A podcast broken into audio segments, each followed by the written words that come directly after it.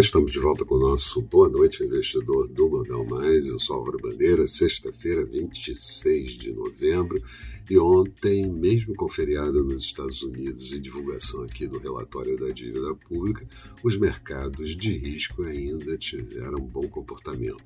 A Bovespa empacou o terceiro pregão seguido de alta, uma alta de 1,24%, índice em 105.811 pontos, e o dólar uma queda de 0,53%, moeda cotada a R$ 5,56. Mas hoje, dia começando com forte pressão vendedora em todos os mercados e quedas acentuadas.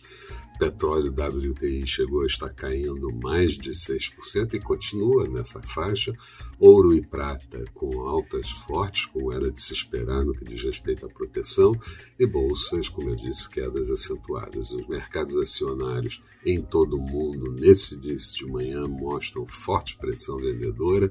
A Ásia fechou com queda forte, Bolsa de Tóquio destaque com 2,53 negativo, Hong Kong com 2,67 negativo, Europa caindo muito pesado, mas já se afastando um pouco das mínimas do dia, e futuros do mercado americano também com igual comportamento. Aqui alertamos para não perder 102 mil pontos do índice Bovespa sob pena de precipitar e acelerar vendas e a maior culpa de tudo isso fica por conta do anúncio da variante nova da Covid-19 descoberta na África do Sul e bem contagiosa. A OMS, Organização Mundial da Saúde, faz hoje reunião para discutir isso e países já se agitam em medidas. A União Europeia diz que as maiores economias retomam restrições de contato social.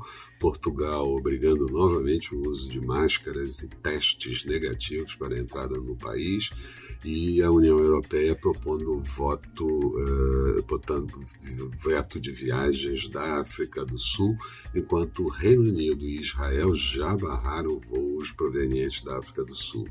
No Japão, o BOJ começa a discutir pressões inflacionárias, não é para agora, por lá a inflação anda até bastante comportada, mas já discutem pressões de preços. Aqui, Uh, as capitais ainda não sabem o que fazer com as festividades de final de ano, o Réveillon, e novela dos precatórios segue com novos capítulos de críticas por parte dos senadores.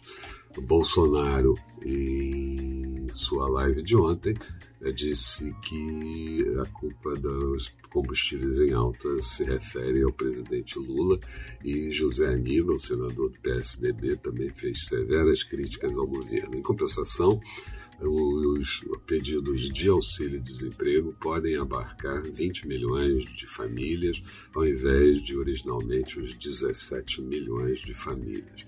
Já Rodrigo Pacheco diz não existir ocultação em emendas do relator. Supõe-se que hajam alguns jabutis ainda a serem colocados. A agenda do dia, vamos ter a nota de política monetária referente ao mês de outubro. A Fundação Getúlio Vargas divulga a confiança da indústria no mês de novembro e saem dados do CAGED, Cadastro Geral de Emprego e Desemprego, no mês de outubro. Vamos ter também ainda a definição de bandeira tarifária de energia, energia que tem subido muito forte. Expectativa para o dia: Bovespa operando em queda, dólar e juros podem operar mais fraco. Aliás, dólar em queda também no exterior. Falando de mercados, Bolsa de Londres agora há pouco tinha queda de 2,58%, Paris perdia 3,12%, Frankfurt com queda de 2,60%, todas elas saindo já das mínimas do dia, por, por incrível que pareça. Petróleo WTI mostrava queda de 6,15% em Nova York, barril a 73 dólares e 57 centavos euro sendo negociado em alta em relação ao dólar a 1,12,7 da moeda americana. Notos americanos, títulos de 10 anos, também por proteção com taxa de juros em queda para 1,53%. e futuros do mercado americano, Dow Jones em queda de 2,11% e Nasdaq perdendo 1,13%.